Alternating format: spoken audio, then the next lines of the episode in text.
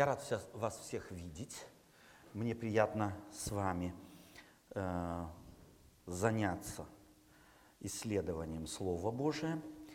Э, тема нашей беседы, кто вспомнит, как она называется? Как? Творение и грехопадение. Э, кто вспомнит э, стих эпиграф к этой беседе, к этой теме?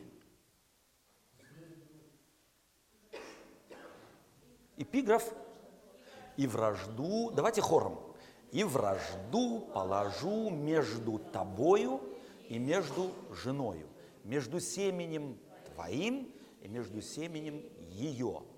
Оно будет поражать тебя в голову, а ты будешь жалить его в пету.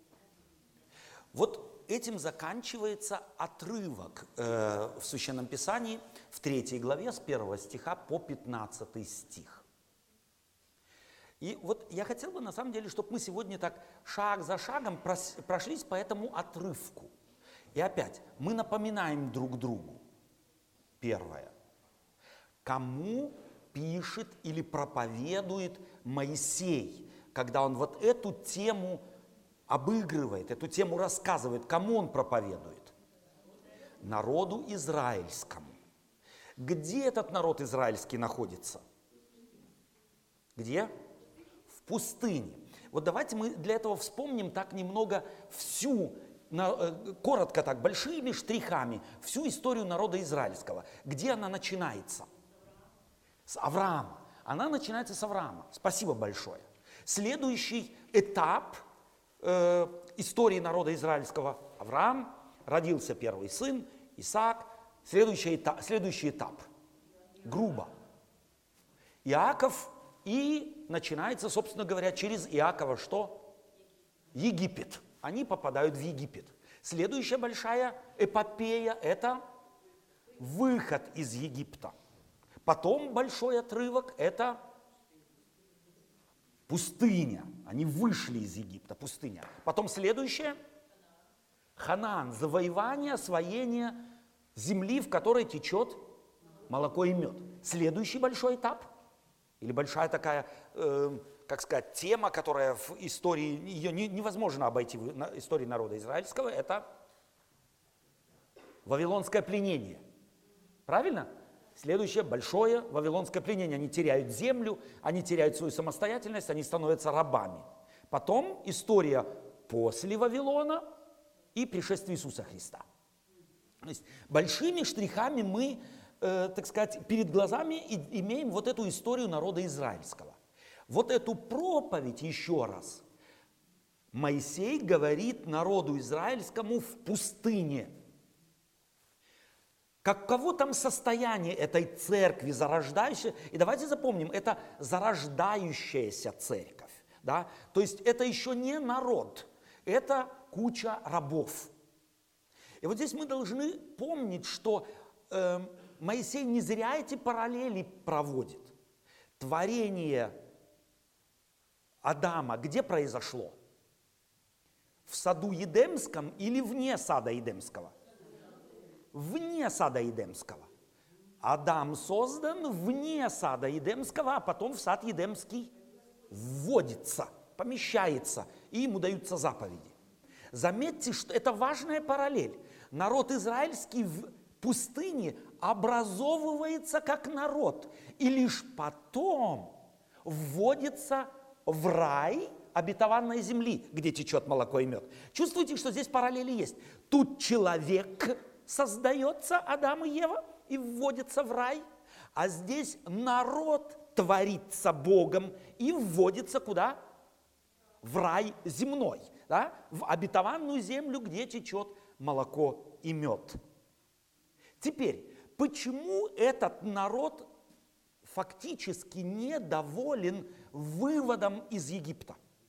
Почему? Мы говорили уже так немного об этом. Почему? Трудности возникли. Что это были за трудности?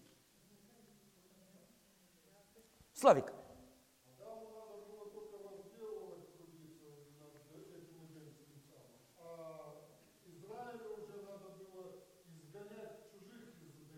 Не, мы еще раз, еще раз, мы еще в пустыне, мы еще в пустыне, здесь недовольство у них. Смотрите, у, у нас здесь две вещи не совпадают как бы, потому что, смотрите, мы видим, столб огненный был в пустыне, облачный был, то есть тепло ночью и прохладно днем. Ночью отопление, а днем э, конди, кондиционер включен был. Да? Плюс давалась еда на каждый день. Манна падала с неба. Правильно? Казалось бы, что еще надо? Правильно? Что надо? Недовольство. Почему?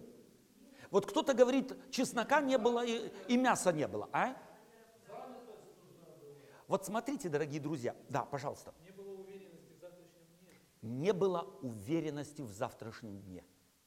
Они не знали, какой же это Бог их вывел. Какой это Бог? Зачем знали? То есть вроде... И вот смотрите, здесь вот эта разница совершенно верно.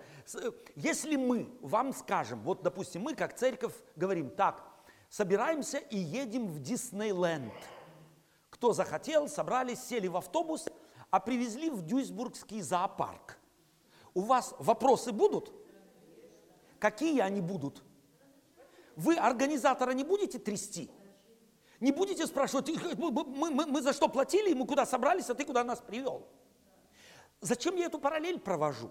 Чтобы понять народ еврейский, народ израильский. Мы очень часто Библию читаем, и мы на, ним, на них злимся.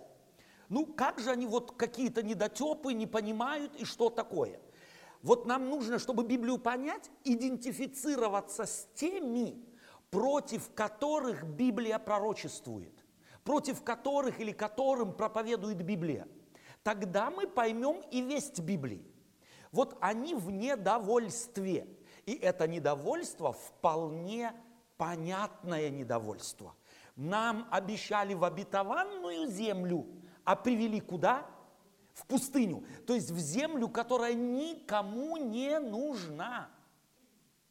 Теперь, казалось бы, надо быть довольным, но в пустыне, ладно, манна падает. Почему они были недовольны манной? Здесь кто-то про лук и чеснок и репу э, вспомнил. Да, они это говорят. Но почему они говорят? С каким аргументом? Когда мы читаем Библию, аргумент какой? Пойдем, там было хорошо пойдем в Египет. А вот почему в Египте было хорошо? Почему они хотят чеснок, лук и мясо? И смотри, совершенно верно, дорогие друзья, вот давайте не забудем, что это продукты чего? Земледелия. У нас есть земля, и мы сами можем побеспокоиться. Мы не зависим от Бога.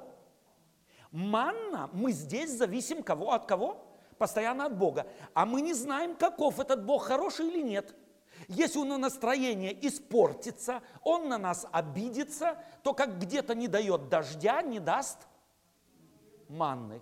И что мы будем делать? Помрем все. Какая будет пенсия? Что будет, если? Чувствуете, какой вопрос? Что будет, если он их мучает? Можем мы понять их состояние? Мы так не спрашиваем – очень часто спрашиваем, точно так же спрашиваем.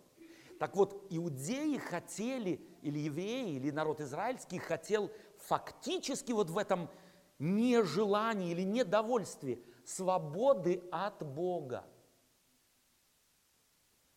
Адам с Евой чего хотели?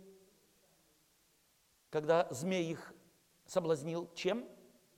Будете сами как боги. А если я сам как Бог, Бог мне нужен – нет. Чувствуете параллели?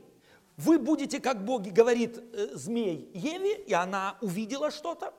И здесь народ израильский в другой форме, но ищет того же самого. Чего хочет Моисей, когда он так проповедует? Чего? Бог постоянен, плюс еще, на кого вы, Израиль, похожи? На Еву до грехопадения или на Еву после грехопадения? вы все похожи на нее. Другими словами, учитесь у вашей мамы. Учитесь у вашей мамы. Вы видите, что произошло вследствие того, что она независимости хотела? Вы фактически тоже хотите независимости. Результат будет такой же, плачевный, горький. Будете переживать, будете еще в худшее положение попадете. Это весь для нас в 21 веке. Важно, чтобы мы искали чего? Бога. Во всем искали Бога, соединились бы с Богом. И мы сейчас увидим, как важно и как интересно э, на самом деле э, Моисей здесь проповедует. Я надеюсь, что вы э, третью главу с 1 по 15 стих все уже почти наизусть знаете за эту неделю. И поэтому я напоминаю только некоторые вещи, чтобы и время так нам немного сократить. Начинается эта история со слов «Змей был хитрее всех зверей». Это заявление а, или характеристика дана до грехопадения или после грехопадения? Как? До грехопадения. Значит, эта характеристика хорошая или плохая? Хорошая. Почему? Почему? Чего предупреждать? От чего можно предупреждать? От хорошего или от плохого? Значит, вот эта характеристика, змей был хитрее всех. Нами в русском языке как воспринимается? Плохо. А чтобы понять, что там написано, даже если русское слово нас несколько, так сказать, дезориентирует, потому что хитрость нами воспринимается как негативная. Запомним, это не негативная характеристика в Библии. Когда эта характеристика дается змею? До грехопадения. Значит, зла еще не было. Значит, змей был каков? Под какую характеристику Божию подпадал, когда он мир сотворил? Да, вы цитируете Новый Завет. Я хотел бы, чтобы мы здесь остановились. Бог, когда закончил творение, и змея в том же числе, чем заканчивает? Какой, какой фразой? И вот хорошо, весьма. Следовательно, и эта характеристика змея неплохая характеристика, а характеристика хорошая. Хорошая. Вот здесь мы чувствуем, как переводчик явно внес свои нюансы понимания еврейского слова «хитрый». Здесь, собственно говоря, лучше может быть находчивый, взять, перевести, или э, мудрый. Змей был мудрый, он был находчивый. Хитрость у нас, может быть, я знаю, сто лет тому назад это слово в русском языке другую ассоциацию вызывало, а сегодня оно вызывает не те ассоциации, которые в Библии есть. Теперь, этот находчивый змей где находится? В Едеме, а точнее, где? Возле дерева или на дереве. Супер, важно, важно, каждая деталь важна. И как, он, как, начинается вот эта вот, так сказать, история, как проповедует э, Моисей, что рассказывает он народу израильскому?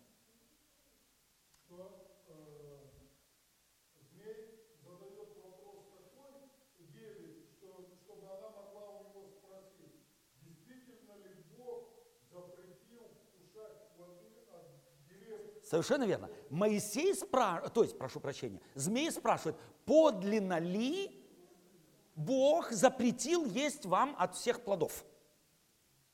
Теперь, давайте не забудем, на фоне чего эта история рассказывается. Вот только что Моисей о чем рассказывал, вторая глава, чем заканчивается? Какой, какой историей? Важной историей. Как?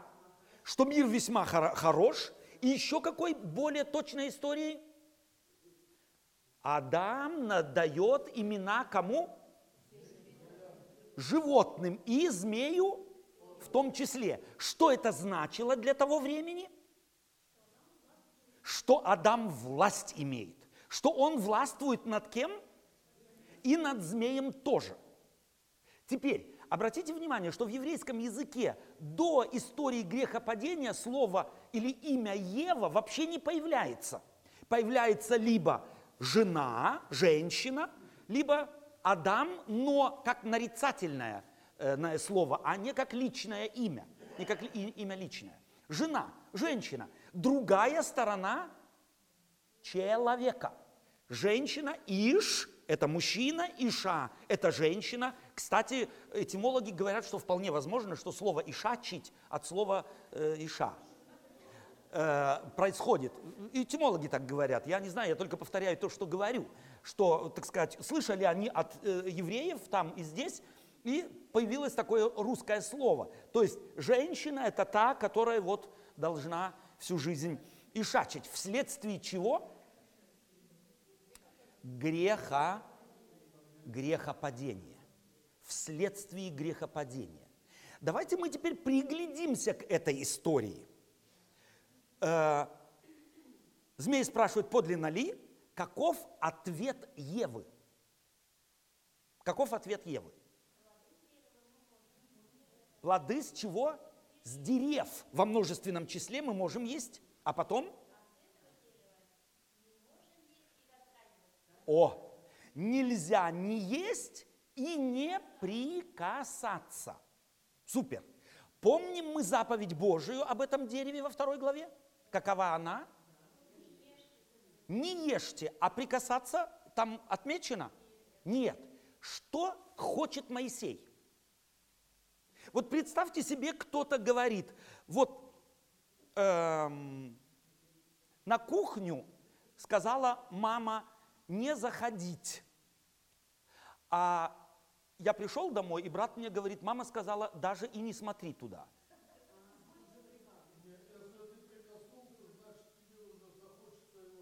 Вот это наша интерпретация. Чего хочет, чего делает Ева? Почему здесь Моисей эту разницу показывает? Какому принципу он хочет народ научить?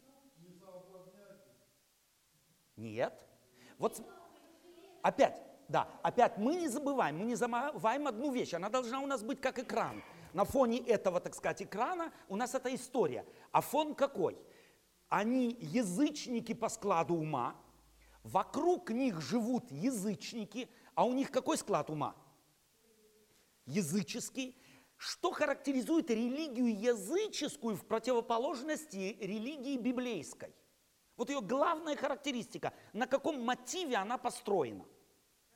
На страхе. Супер. Спасибо вам. То есть э, мотивы религии языческой построены на страхе.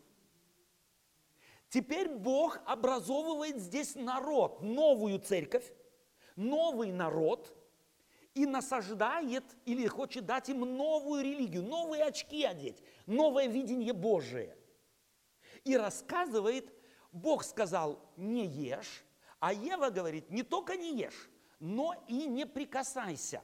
Что хочет подчеркнуть Моисей здесь? Преувеличение слов Божьих. Вот представьте себе, станьте на место Евы. У нее это был плохой мотив или хороший? Как мы вот воспринимаем? Если кто-то говорит, знаешь, что вот э, наркотики э, не принимай, а кто-то скажет и не прикасайся. Это улучшение заповеди такого, такого запрета? Или э, как мы воспринимаем? Улучшение. То есть мы как бы видим, как Ева здесь заповедь Божию что делает? Улучшает. Она забор строит выше. Не только не ешь, но даже не прикасайся. Знаете, какой принцип Господь здесь начинает критиковать? Потому что с этого самого момента начинается падение Евы. Тогда, когда она заповедь Божию хотела улучшить, забор повыше поставить, чтобы не свалиться за него, начинается падение. Сатана будто этого ждал. Каков ответ сатаны, когда она говорит э, это? Каков ответ сатаны? Ибо знает Бог. Нет, нет, он говорит, нет, не умрете, ибо знает Бог, что в день, в который вкусите, будете как, как боги. Сатана будто ждет, змей будто ждет этого ответа Евы. Э, не ешь и не прикасайся. Он говорит, ничего страшного. знаете, что он фактически говорит, ибо знает Бог? Да я здесь на этом дереве живу. Ты посмотри на меня. Ты говоришь, не прикасайся, а я живу на этом дереве. Сколько веса твоим словам? Ничего. Чтобы понять это, попробую вам следующую историю рассказать. Я уже в узком кругу рассказывал, в третий раз уже. Но, э, чтобы, так сказать, мы поняли, в чем здесь дело. Представьте себе, идет бабушка, адвентистка седьмого дня в третьем поколении, которая очень любит своего внука, адвентиста седьмого дня будущего, надеемся, в пятом поколении. Идет по улице и видит, как навстречу им идет курильщик и курит. И заметила, как ее внучек смотрит с восторженными глазами на этого курильщика. Бабушку, естественно, все перевернулось там. Думает, да, я сейчас как раз использую этот момент и его предупрежу. Внучек, говорит она, пожалуйста, вот к этому никогда не бери в руки, не дотрагивайся, потому что как только ты это сделаешь, начнут уши в трубочку заворачиваться, слепнуть, слепнуть начнешь, руки отгниют, ноги отгниют, мозги начнут сохнуть, э, легкие почернеют, все. Что бабушка хочет? Добра хочет? Предостеречь. Вопрос. Сколько такое предостережение будет помогать? Как долго? пока этот внучек не увидит сотни других курильщиков, у которого руки на месте, уши не отпали, четко видят, увидит курильщиков, мальчиков в одном классе, которые стометровку пробегают первыми и в математике ушлые, получают одни пятерки. Следующий вопрос мальчика какой будет? Бабушка меня обманула. Бабушка отсталая и глупая. А следующий шаг какой? Дайте мне попробовать. Что? Вот что делает здесь Моисей? Как он воспитывает народ? Он хочет, Моисей, передачей народу закона. Одному важному принципу хочет научить. Вот Бог вам даст закон через короткое время. Не будьте умней Бога. Что сделал народ с десятью заповедями в течение столетий? Сколько их стало, когда пришел Иисус Христос? 613 заповедей стало из десяти. Они сделали то же самое, что сделала Ева. Помогло это? Нет. Бог здесь уже народу израильскому прививку хочет сделать против фундаментализма, радикализма и фанатизма. как мы живем в нашей христианской жизни. Как мы хотим удержать людей от греха.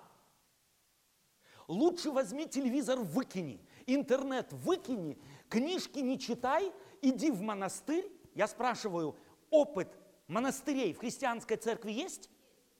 Какой он? Хороший или добрый? Все в монастыре находящиеся спаслись. Вот возьмите для интереса, посмотрите фильм «Нам and the Rose» имя Розы. Посмотрите этот фильм. О монастырях средневековых.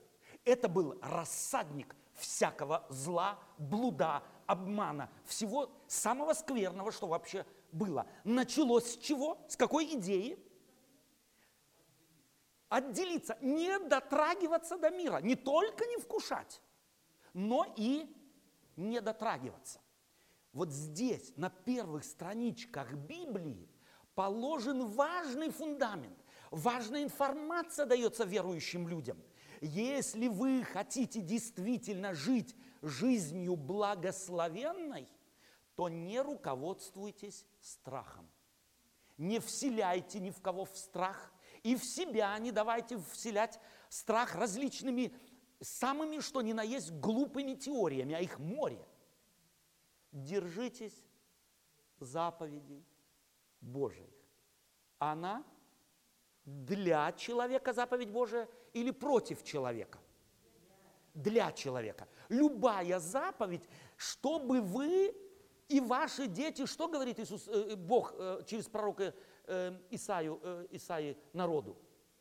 Чтобы вы, чтобы вы жили, я создал землю для жительства. Или, может быть, для мучения Бог дает заповеди? Бог дает для жительства.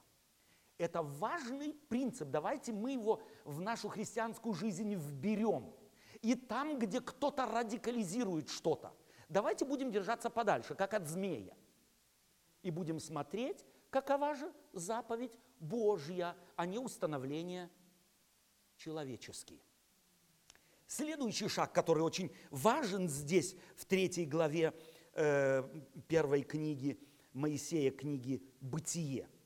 Когда э, это произошло, змей говорит, да вот я на дереве живу и ничего, можешь дотронуться, другими словами, и с тобой ничего не случится. И он говорит, и знает, потому что знает Бог, когда ты вкусишь от плода, что будешь?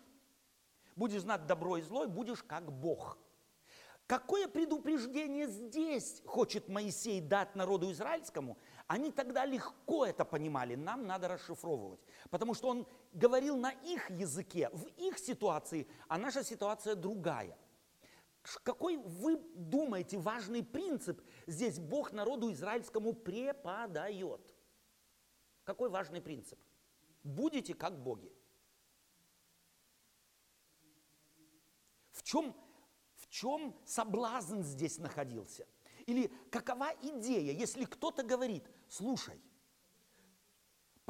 повыше местечко, окей, за счет чего?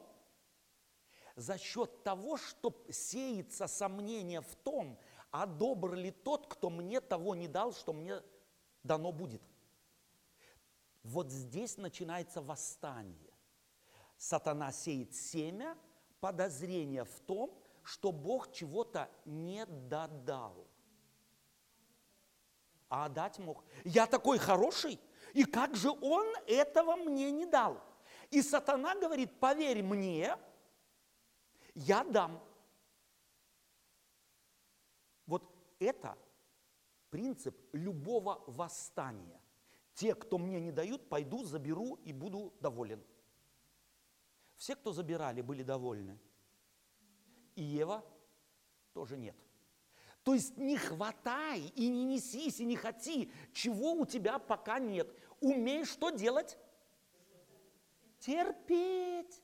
Умей терпеть. Вот это важная заповедь христианства. Терпением вашим спасайте души ваши. И если кто-то говорит, а у вас, у вас могло бы быть, но у вас нету, пойдите и заберите. Начните восстание, начните выясняловку, начните. Делал это народ израильский в пустыне?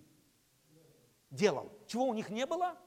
Земли не было. Чего они хотели? Дай нам сейчас. Нам не надо манну, нам не надо то, другое, третье, пятое, десятое. Дай нам. Ты обещал? Дай. Совершенно верно. А Ева была довольна тем, что, чем она имела? Совершенно верно. Но и терпение на то, если чего-то тебе не хватает, что ты его когда-то получишь. Не в этой жизни, так? В следующей, в грядущей, в жизни вечной, в Царстве Небесном. Терпение – важная вещь. Будете как боги, э, знающие добро и зло. Знал Адама, Адам и Ева о, о добре и зле до грехопадения. Как вы думаете? А как мы тогда вот такие слова пони, понимаем? Он дает имена всем животным и не находит себе пары, и Бог говорит, нехорошо быть человеку одному. Какую-то информацию здесь Бог ему дает? Какую? Что что-то нехорошо, а то, что нехорошо, то не нехорошо, не может быть добрым. Имел Адам информацию о плохом? Имел. Мы должны знать, что Бог от него ничего не скрыл. Здесь в Библии это записано, когда он начинает давать имена и обнаруживает, нету у меня, нету пары, то Бог на это обращает его внимание и говорит, нехорошо быть человеку одному. Адам был информирован о том, что есть хорошее и есть плохое. Но в постижении хорошего и плохого есть два уровня. Я могу быть информирован о плохом интеллектуально, информативно, а могу приобщиться к злому через дело, через действие. И вот чего сатана хотел, чтобы Ева через действие восстала с Адамом против Бога. Возьми то, что тебе не принадлежит, и сделай, приобщись к этому восстанию. Между прочим, давайте одну вещь здесь важную заметим, что вот этот плод, и мы говорим о плоде, не о яблоке, да, о плоде, э, о котором говорится в э, истории о грехопадении, он сам по себе не зол, не ядовит, не плох. А потому, если Бог говорит о чем-то хорошем, не ешь от Него, то это что значит? Значит? Значит, плохой плод. Так бы мы говорим. А вот теперь по-другому. Мама говорит ребенку, не ешь сейчас шоколад. Значит ли, что шоколад плох? Нет. Испортишь аппетит. Вот позавтракаешь, тогда и получишь. Мы должны понять, что здесь, именно вот в этом еврейской культуре, Бог им говорит, по времени, попастись. Сам этот плод неплох, но не сейчас. Пройдет время, может быть, и вкусишь, но не сейчас. Попастись. Умей сказать нет. Пост от плохого чего-то быть не может. Я не могу сказать, я попащусь, я перестану и неделю красть не буду. Это пост? Нет. Поститься можно от чего-то хорошего, но на данный момент я хочу им воздержаться от него, пожертвовать ради чего-то, чего-то, э, так сказать, на другое сосредоточиться. Так вот, это совпадает с доброй традицией христианской и адвентистским пониманием этой вещи, что запретный плод запрещен был не навсегда. На какое-то время, пока сатана имел доступ к саду Эдемскому. И предполагаем мы в теологии, что когда они выдержали бы это, скажем так, этот разговор, это, это испытание, как уже хотите, сделали бы выбор в Божию сторону, то тогда когда-то они от этого плода могли бы есть. Сатана ушел, и они сделали выбор в пользу Бога. И таким образом Бог их воспитывает дальше. Таким образом, еще какую важную мысль здесь Моисей вкладывает в свою историю, проповедуя народу израильскому? Какую важную мысль? Как бы вы ее сформулировали? Терпением то же самое с другой стороны. Терпением старайтесь. Подождите, плод, который вы так хотите, получите. Придет время, получите. Ваш Бог, терпеливый Бог, Он мир творил в шесть дней. Мог бы Он в один миг мир сотворить? Мог. Почему Он в шесть дней творил его? Неизвестно. Скорее всего, наслаждался добрым деянием. Так точно и здесь. Он вас не обделяет. Он чего-то хочет. Давайте и мы поймем одну вещь. Если я чего-то очень хочу, и не получается. Ну вот хочу чего-то, я хорошего хочу. Я хочу, чтобы дети послушные были. Я хочу, чтобы любовь в семье была. Я хочу, чтобы в церкви все было дивно. Я хочу, я хочу хороших вещей. Всегда получается? Нет. Что значит это из этой истории? Потерпи. Не отступись. Будь терпеливым, ищи дальше, жди, умей ждать. Ну, умей ждать. Молись, терпи, жди. Господь даст в свое время. Не торопитесь.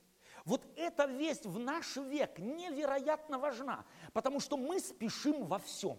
Мы во всем спешим. Нам сразу дом подай, нам сразу зарплату дай, такую, как у всех, нам сразу, нам сразу все надо. И если у нас в семье какие-то сложности, то попытались, два-три раза, и потом не получается, что мы делаем? Бросаем. А, наверное, не получится. Плод, который мы хотим, взаимопонимания, поддержки и так далее, любви, э, всего такого, не получили, бросаем. Это важная, важная весть. Если плод какой-то, который ты очень хочешь, он добрый плод может быть, нет ничего зазорного в том, что ты как раз хочешь, и у каждого из нас индивидуальные пожелания. И не получается, не разочаровывайся, не убегай и не старайся силой взять. Не старайся взять силой. Какой бы то ни было силой. Силой ума, интеллекта, трюков различных – чего бы то ни было, обмана, лжи или еще чего-нибудь. Не старайся взять. Умей терпеть. Важная истина? Важная истина. Смотрите, чего хочет достичь Моисей. Моисей хочет прежде всего взбудораженный народ, народ, который кричит и сканирует «дай, дай, дай», он чего хочет? Успокоить их. Он хочет их успокоить. Откуда мы это знаем? Мы это чувствуем из этих текстов, и мы можем подтвердить другим, другой частью Священного Писания или другой историей. Мы сегодня, сегодня ее вспоминали. Народ израильский находился в Вавилоне. Какие там их вопросы мучили? Почему мы здесь? Почему Бог допустил, что вот эти вот безбожники нас, нами завладели? Почему храм в Иерусалиме разнесен и разбомблен? Почему наши войска потерпели крушение, а войска язычников их преодолели. Почему? Те же самые вопросы. Почему мы здесь, где мы есть? Как Бог через Исаию пророчествует или проповедует тому народу в, Иерус... в, э, Вавилоне? Какие слова важны здесь? Помнит кто-то? Утешайте народ мой утешайте народ мой. Вот возьмите с 40 глав, Исаии так где-то до 50 глав, вот эти 10 глав. Возьмите, почитайте, вот под этим ракурсом народ кричит и спрашивает, почему мы здесь, и как Исаия проповедует. Он говорит о величии Божьем, он говорит, что он всех язычников разгонит, он говорит, что он их любит и что он их заплатит за них, кто его знает, какую цену, какую сумму он их любит. Эту весть проповедует Исаия народу, который разочарован и не имеет ответов на вопросы, которые им ставятся. То же самое сделает здесь Моисей. Это весь здесь не запугать, а утешить. Это весь дать надежду и научить обходиться со сложностями жизни так, чтобы из сложностей жизни не получилась катастрофа. Нравится вам Евангелие в Ветхом Завете? Мне невероятно. Меня оно поддерживает, меня оно вдохновляет. Дальше несколько слов, давайте мы посмотрим. Э, и потом говорится, и открылись, когда э, змей это говорит жене, увидела жена, что дерево хорошо для пищи, и что оно приятно для глаз и вожделенно, потому что дает знание. Что стоит на первом месте? Что она увидела? Приятно и вожделенно. А на третьем месте знание. Супер. Ваши дети сразу знания хотят? Или шоколадку? Вот таков человек. Чего Ева увидела, это красивые формы. Вожделенно – а только потом на последнем месте знание. Чувствуете, что пирамида ценностей поставлена с ног на голову. То, что является главным для интеллектуального человека, для царицы неба, для царицы земли, для, для князя земли, должно бы быть главным мудрость, знание. Для Евы вдруг все перевернулось. Главным стало, что очи видят и что язык пощупать по, э, да, вкусить может. Помните апостола Иоанна? Гордость очей и похоть житейская. Она, да, она от кого? От Бога? От князя мира сего.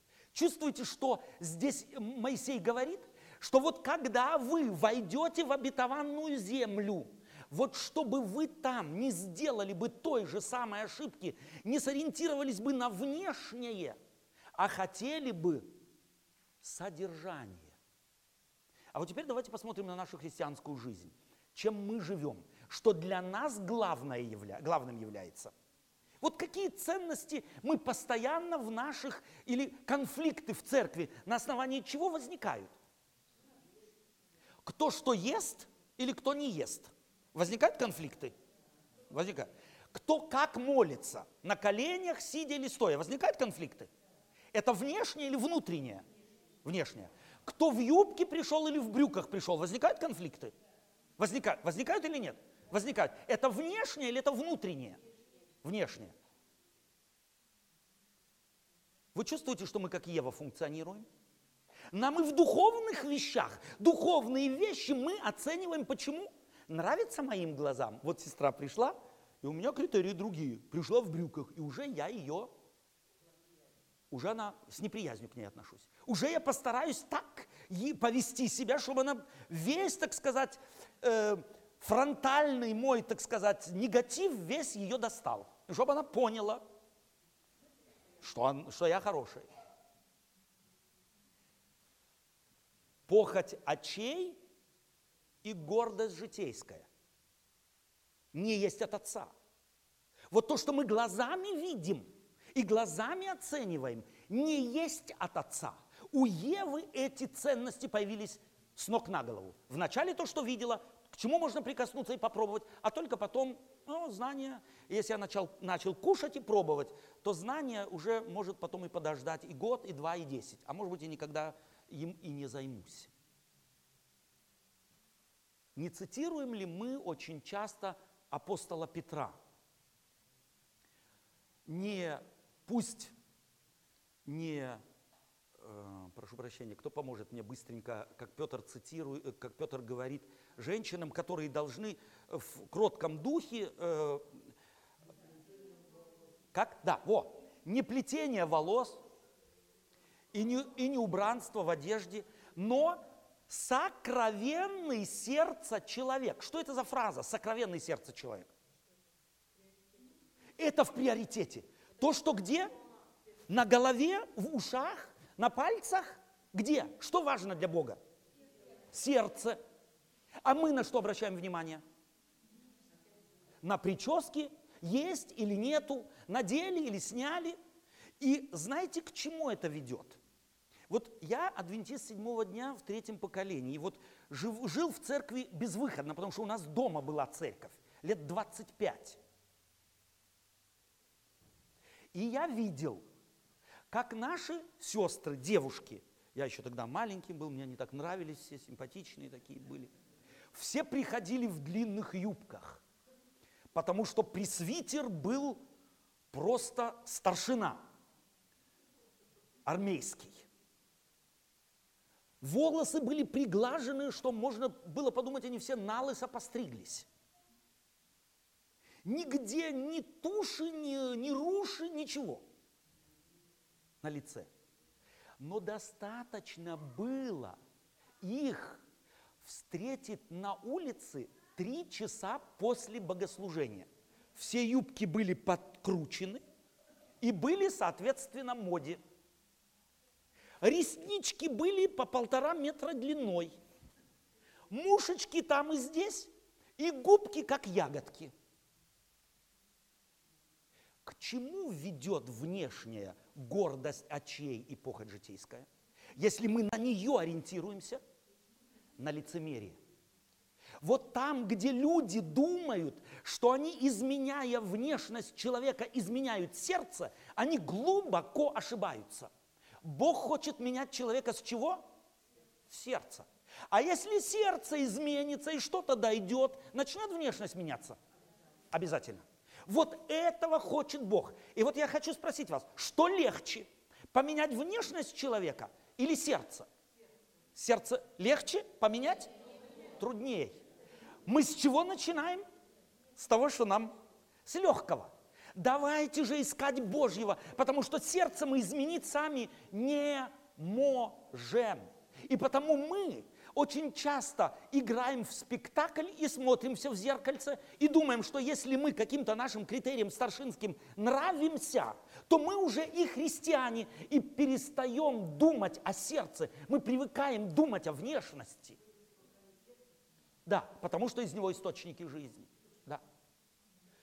важно. Давайте будем помнить, что Бог хочет изменить сердце. И когда Господь сердце изменит, то и внешность постепенно начнет сама меняться. И вот запомним, давайте, дорогие друзья, это важно, важная истина.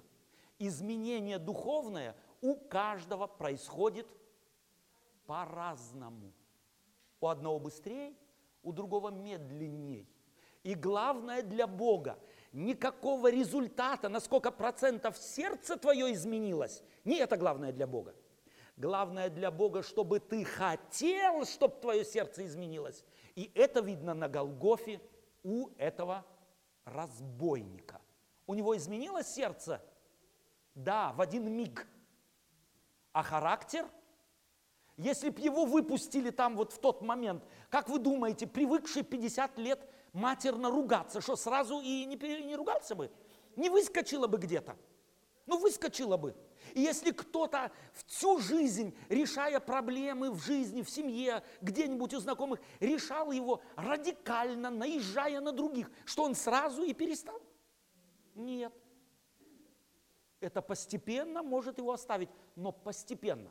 Не без того, что Бог делает и чудеса. Может и такое случиться. Но чудо потому и чудо, что как часто встреча... совершается? Редко. Закономерность такова. Изменение, духовное изменение человека медленное.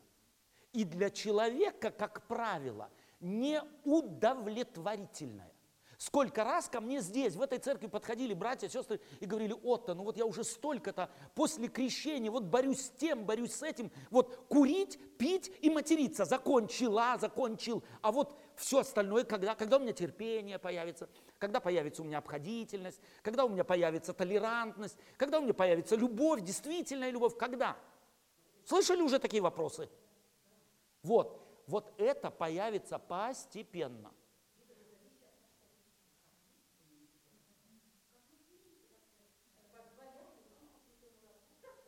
Вот теперь вы мне объясните, а как можно не позволить? Как можно не позволить? У нас иногда фразы, которые ничем не заполнены, они благочестивые, но это, простите меня, глупость. Потому что если я влюблен в мою жену, то может быть что-то такое вот среднее. Понимаете, Библия, главное слово Библии – это любовь к Богу. Я могу либо любить, либо не любить. Но любить наполовину, на две трети, на одну четвертую, на одну сотую я не могу. И потому, если я к Богу отдал мое сердце, то Он постепенно будет и мою психологию, мои, мой характер и так далее менять. Но давайте запомним одну вещь. Завтра, может быть, два слова больше. Холерик останется холериком. И ты с ним ничего не сделаешь. Петр был холериком. И живя с Иисусом Христом таким, остался, но холериком христианином. И знаете, что это означает? Что не всегда он находил нужные слова. И не всегда э, обходился с другими так, как другим нравится. Но одно у него было. Он всегда, если что-то не получалось, об этом сожалел. Он мог каяться. И вот мы, дорогие друзья, перешли к следующему важному моменту. Какому? Когда случилась катастрофа. Что случилось?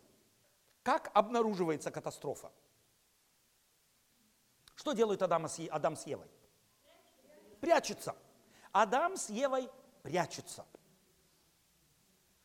И как объясняет это а-, Адам, когда Бог его спрашивает, Адам, где ты? Я слышал голос твой в саду. И аргумент какой? И убоялся.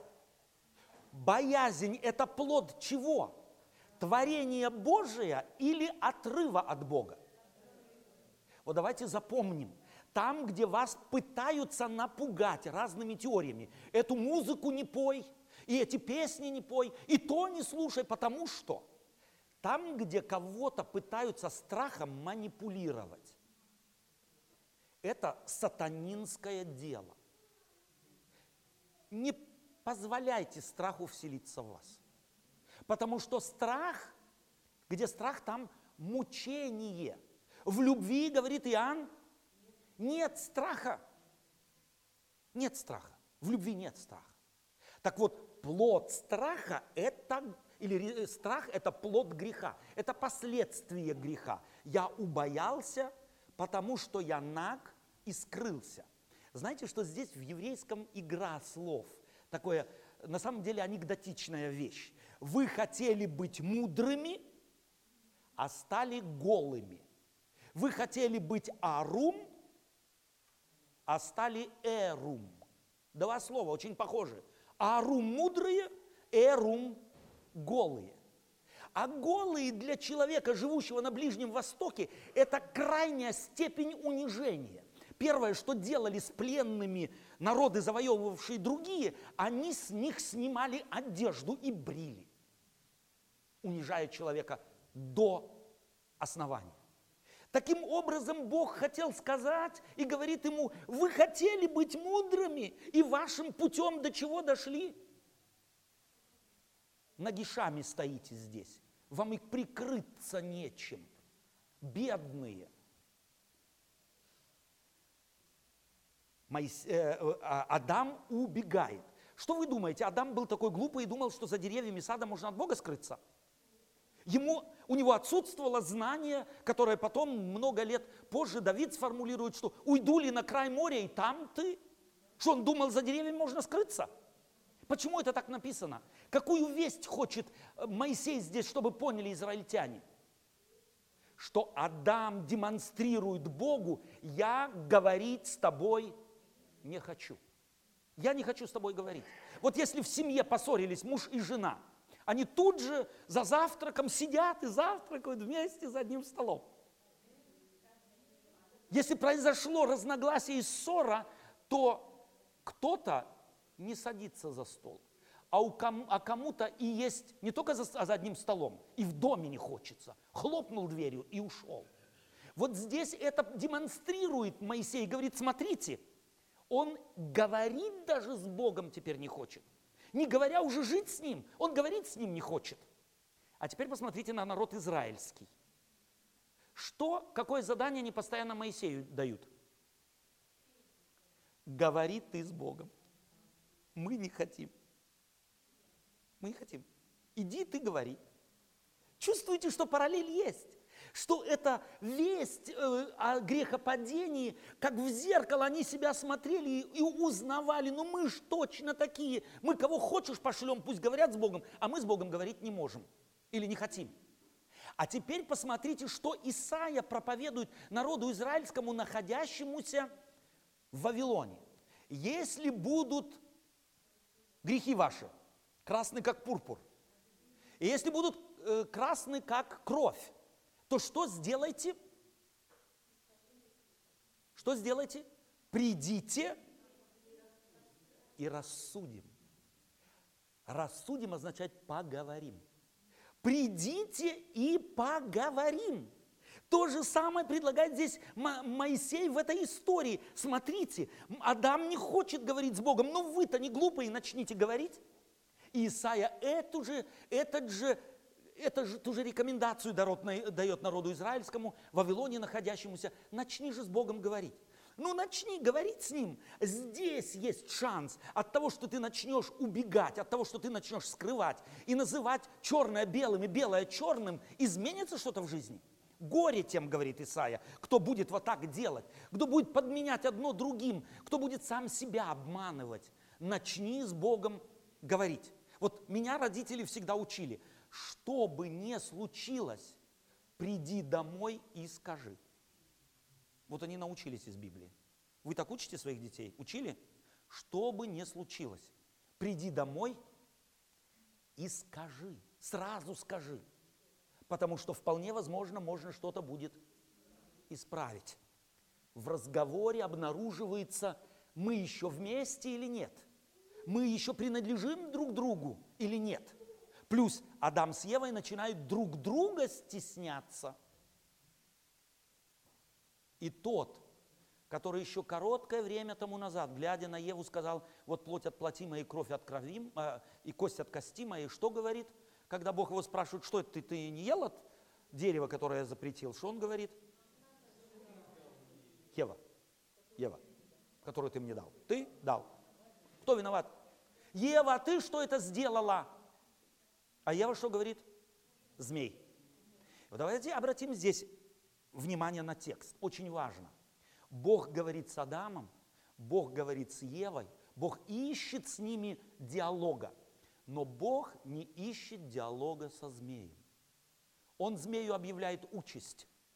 А человек с человеком, он хочет говорить. Почему? Потому что Бог так сотворил человека, что человек может каяться. Человек может каяться. И потому в связи с тем, что Бог его создал так, он и ищет с ним диалога. Потому придите и рассудим. Начнем говорить. Чему-то мы научимся. Через слово, через общение, через... Э, мы научимся. Мы многому научимся. Следующая важная весть в этой главе или в этом отрывке э, заключается в том, э, и сказал Господь змею, что он, э, так сказать, э, проклят от земли, э, и потом говорит, вражду положу между тобой, между женой, между семенем твоими, между семенем ее. Оно будет поражать тебя в голову, ты будешь жалить его в пету. Интересный нюанс, на который стоит обратить здесь внимание, и мы заканчиваем э, нашу беседу сегодня. Мы должны заметить, что нигде в оригинальном тексте до этого стиха не называется Ева по имени. А после этого Адам ее называет по имени, дает ей имя. Какое? Что это значит? Хава. Жизнь. Что это значит? Что Моисей хочет здесь проповедовать? Что он хочет сказать? Зап... Надежда есть. Заповедь была или результат вашего отступничества – смерть. А Бог говорит, я дам тебе семя. Оно будет поражать змея в голову, хотя тот будет причинять боль, будет жалить в пету. И Адам верит Богу, что не смерть, не у смерти будущее, а будущее у жизни, будущее у Бога. Потому он Еву не называет, вот ты источник смерти, чего ты наделала. Он поверил Божьим словам и дает ей имя надежды. Ты Хава, ты жизнь многим. У меня вопрос к вам. Как вы думаете, эта проповедь помогла народу израильскому в, в пустыне находившимся и массу вопросов имевшим? Помогла? В каком смысле? Какого Бога нарисовал им здесь Моисей? Нарисовал он терпеливого Бога, понимающего Бога, Бога ищущего, Бога спасающего, Бога прикрывающего наготу, Бога прощающего. Какая это весть? Представьте себе, когда он эту историю рассказывал и дошел до того, что Ева вот э, взяла плод, ела Адаму, и смерть наступила. Чего ожидали язычники? Какова будет теперь реакция Бога? Уничтожит и создаст новых. И вот это был самый неожиданный, самый неожиданный поворот для любого язычника, тогда жившего, это рассказ этой истории. Бог не выбросил, Бог не уничтожил, Бог спас, Бог пошел, Бог нашел, Бог стал говорить, и вопреки всему история Адама с Евой продолжается до них, находящихся в пустыне. Это весть и для нас с вами, добрая евангельская весть. Какой бы ни была твоя христианская жизнь, сколько бы ты хорошего не хотел, сколько бы ни пришлось каяться, опять падать, вставать и опять каяться, не допусти мысли о том, что после вот этого раза уже все, к Богу идти не надо, потому что уже, уже у него ни понимания не будет, ни терпения не будет. Ну как можно? Ну как можно уже вот в который раз опять прийти по одному и тому же вопросу к нему и молиться о прощении, и прощения просить? Ну нормально это? Нормально. Для Библии это нормально. Для Бога это нормально. И давайте не будем, так сказать, впускать в себя языческое представление о Боге. Бог Библии является Богом любви и не любить не может. Бог есть любовь. Ни о ком из языческих богов, на фоне которых происходит освобождение народа израильского, невозможно было сказать, что это есть Бог любви. Бог Израиля, Бог Авраама, Исаака и Иакова, Бог, освободивший из Египта, это Бог терпения, Бог прощения, Бог принятия, Бог спасения, Бог любви. А Бог не изменен. Вчера, сегодня и вовеки тот же. Вот такого Бога мы имеем. Вот об этом Боге проповедует Моисей народу израильскому, находящемуся в страшной нам состоянии вопросов, раздрая и не знающего направления, что делать с собой, с ситуацией и так далее. Он проповедует им эту совершенно изумительную истину о катастрофической ситуации в истории человека, но которая заканчивается жизнью. Когда-то придет семя, и эту жизнь еще утвердит. Спасибо вам за ваше участие, спасибо за помощь, и пусть Господь вас хранит. Обращайтесь к этой главе и полюбите этого Бога. Начинайте с Ним говорить, а не убегать. Аминь.